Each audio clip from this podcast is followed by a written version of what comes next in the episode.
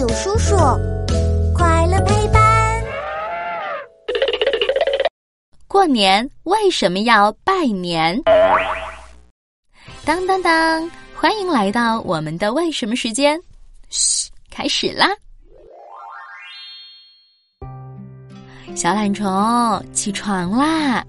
今天早上我们要去爷爷奶奶家拜年喽。哇，妈妈，我还想睡一会儿呢，能不能晚点再去呀？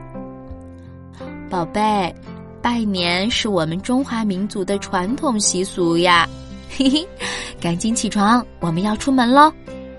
小朋友，你知道拜年这项习俗到底是怎么来的吗？关于拜年的来历，还有一个小故事。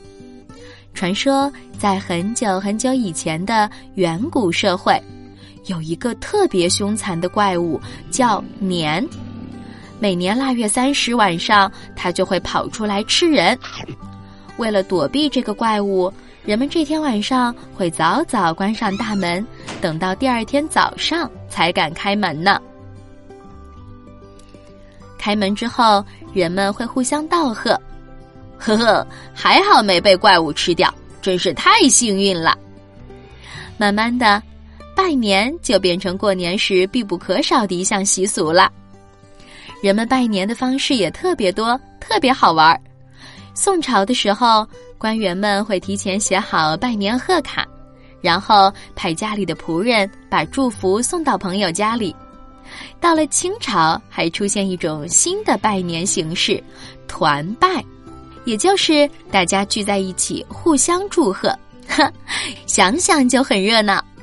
对了，在古代，家里的小辈，比如小朋友去给爷爷奶奶这些长辈们拜年的时候，还要给他们咚咚咚磕头呢。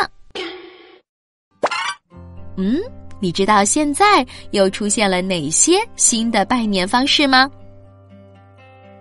我想想呀，嗯。可以写电子贺卡、发短信，还有视频拜年。嘿嘿，不跟你说了，我要用妈妈的手机给外地工作的舅舅视频拜年喽。